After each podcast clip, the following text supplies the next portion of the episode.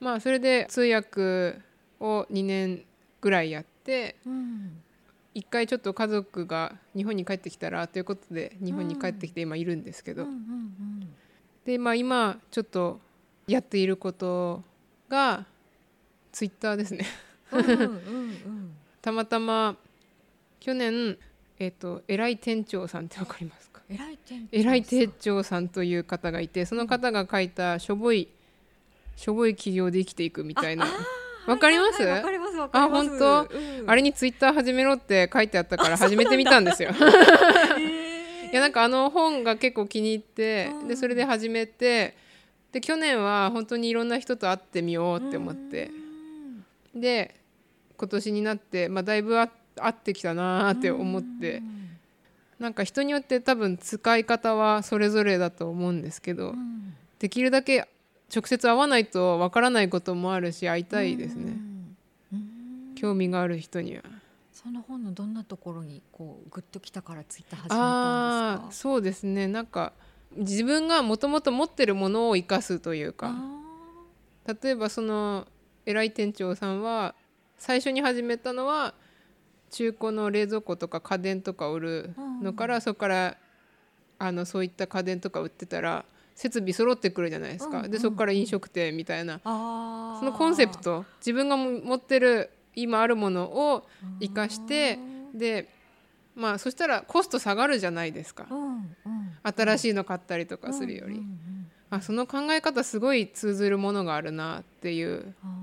でそのコストについての考え方は友達が紹介してくれたポッドキャストがあって岡田敏夫さんうんのポッドキャストをたまたま何年も前ですけど、うん。45年前友達に紹介されてその人の話では、まあ、たまたまツイッターの話だったんですけどすごいフォロワーがたくさんがいる、うんでフォロワーがたくさんいる人っていうのはそれぐらい信用というか、うんうん。信用されている。でちょっとこういうの手伝ってくれないみたいに声をかけると手伝ってもらえるとか、うんうんうんうんあー考え方としては分かるなってすごいその時腑に落ちて。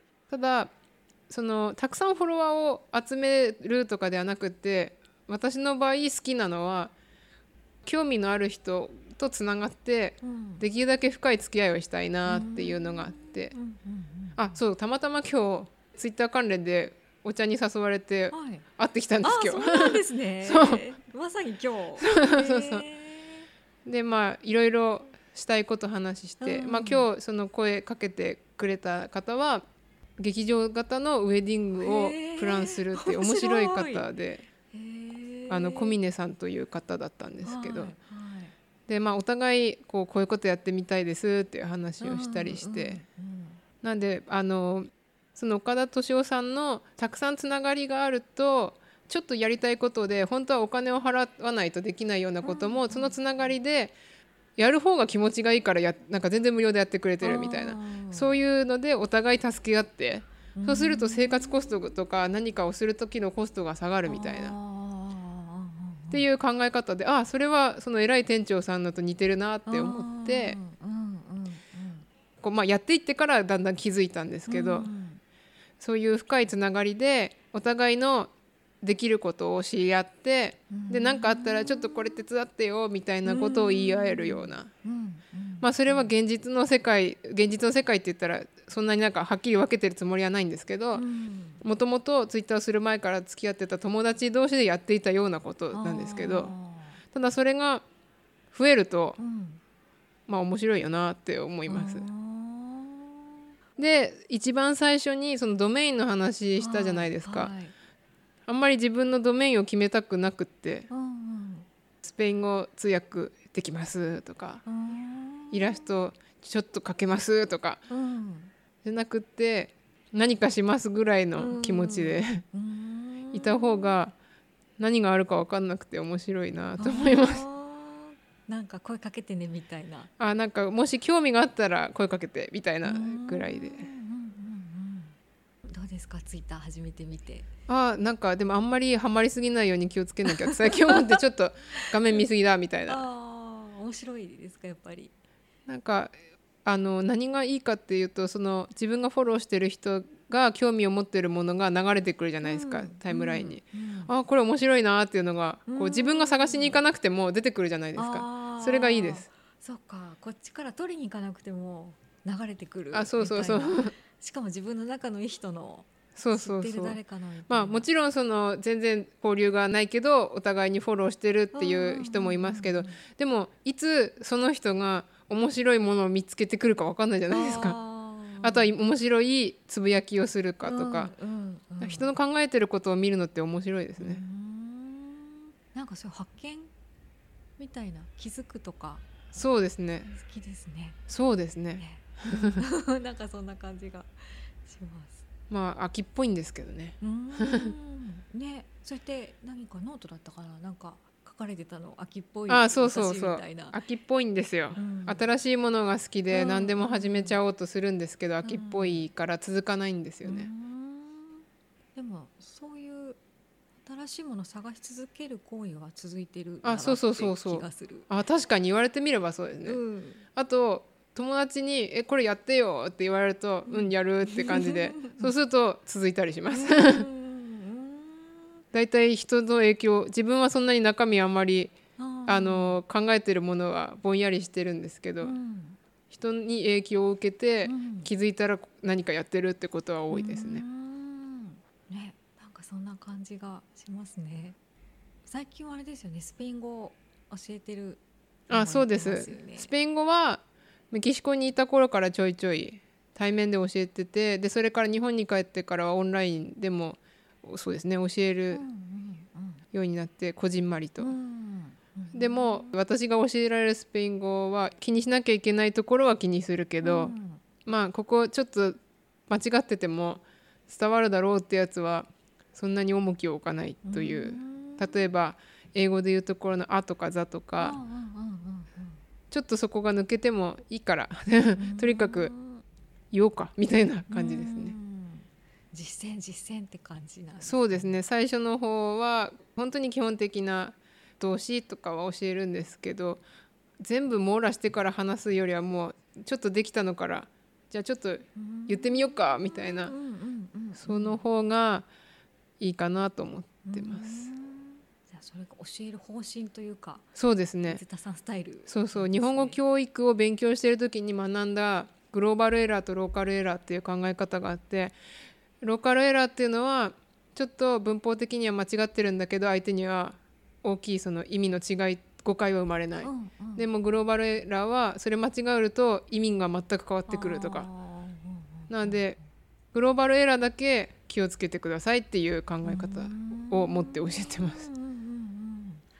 なんか喋ってからあとは誰かがよっぽど変だったらうん教えてくれるからっていう気持ちでぐちゃぐちゃ喋ってました。うんうんでもそれが上達のコツかもしれないですね。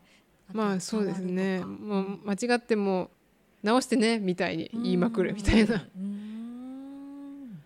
そしてモンテレーのゆるキャラも作ってね。そうだそうですね。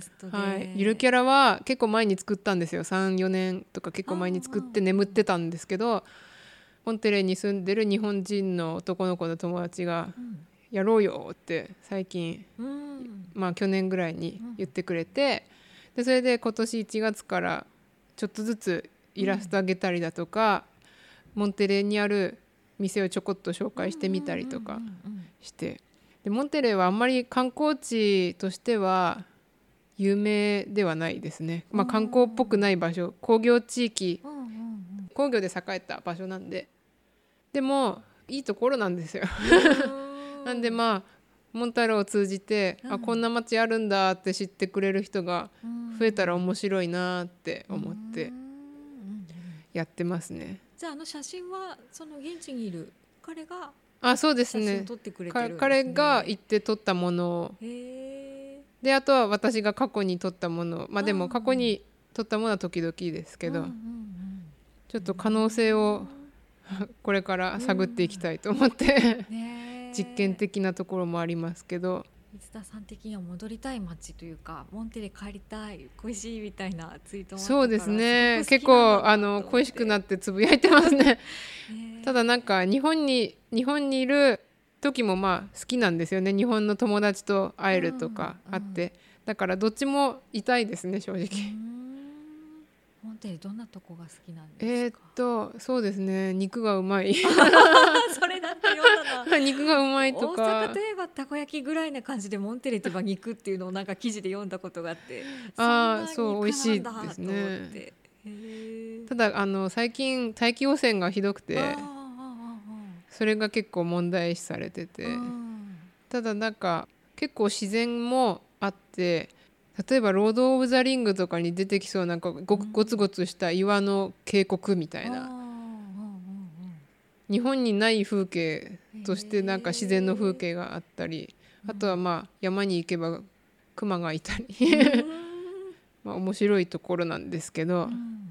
そうですね。であのモンタロウのキャラクターのどうしてあんなトカゲみたいな形をしてるかっていうとモンテレーのシンボルの山がセロデラ・シージャっていう馬の蔵の意味なんですね。そのでそのあの山のシルエットがあのモンタロウの背中のシルエットと同じっていう。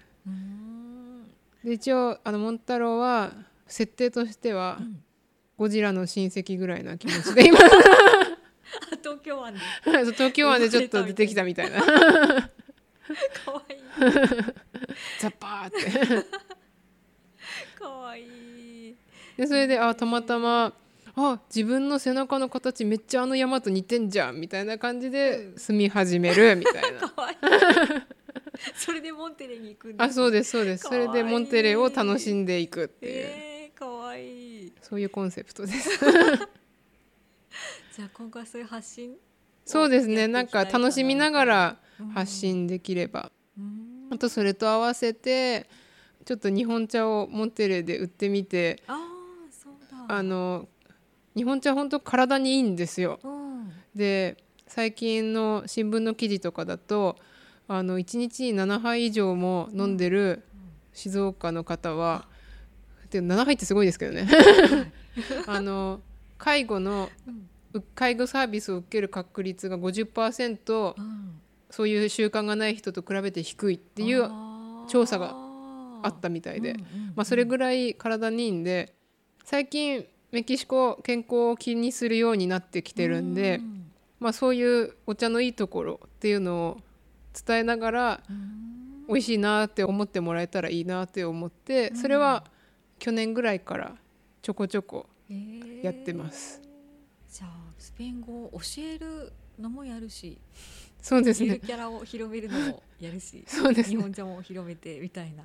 そうですね。まあそういうわけでなんかあんまりこれっていうのがないです。うんうんうん。じゃあ新しいものを見つけ続けながら、そうですね。ただ自分の体は一つで時間も気力もうん。ある程度までで、でも持続可能でないとうん活動をしていくのもったいないので、うん。そこら辺は最近気をつけなきゃと思っうんて、無理しないけど続けていけるペースでお互いやってみようかっていううん。のを気をつけてます。例えば今フラスペっていうスペイン語をプラプラ歩きながらうん。話す会をこの前3回目ぐらいやったんですけど、柏で。それもなんかいろいろちょっと悩んだりしたんですけど例えばスペイン語を大体何年か勉強した人とか初級者向けとか考えたらなんか苦しくなってきたんですよ。あもうやめようと思って。うん。じゃなくてもうとりあえず来いみたいな感じで来てうんうんうんそれで流れに任せて話してくださいって思ってその方が楽しかったですやっぱり。うんうんうん。じゃあそれがいい感じなのかもしれないですねちょっとぼんやりさせとくあそうですそうです。感じそうですね。言われてみればそうかも。うん。楽しみ。今後。はい。ありがとうございます。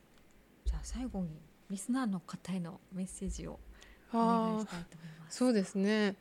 なんかこれから SNS をとかもありますけど、まあ、使っても使わなくてもなんか人のつながりをこう緩く維持していくのってすごい大事だなってうん思ってて、うん。でいつかその今できた出会いがどこで将来こう何の役に立ったりだとか影響してくるかっていうのがわからないので。うん。だからこそその面白いなって思える人と知り合う確率を増やすためにやっぱり自分のことを言っていくしかないなっていうのを思います。うん。おすすめします。うんうんうん 知ってもらうために。知ってもらえばあこの人の考え共感できるとか、ちょっとこの人興味あるなって言ってそれでいつまにか仲間になってたりとかするのでだからうんと実際に人と会うでも何か SNS でもどんな方法であれこういうことしたいなっていうのってすごく大事だってうん。思います。はい。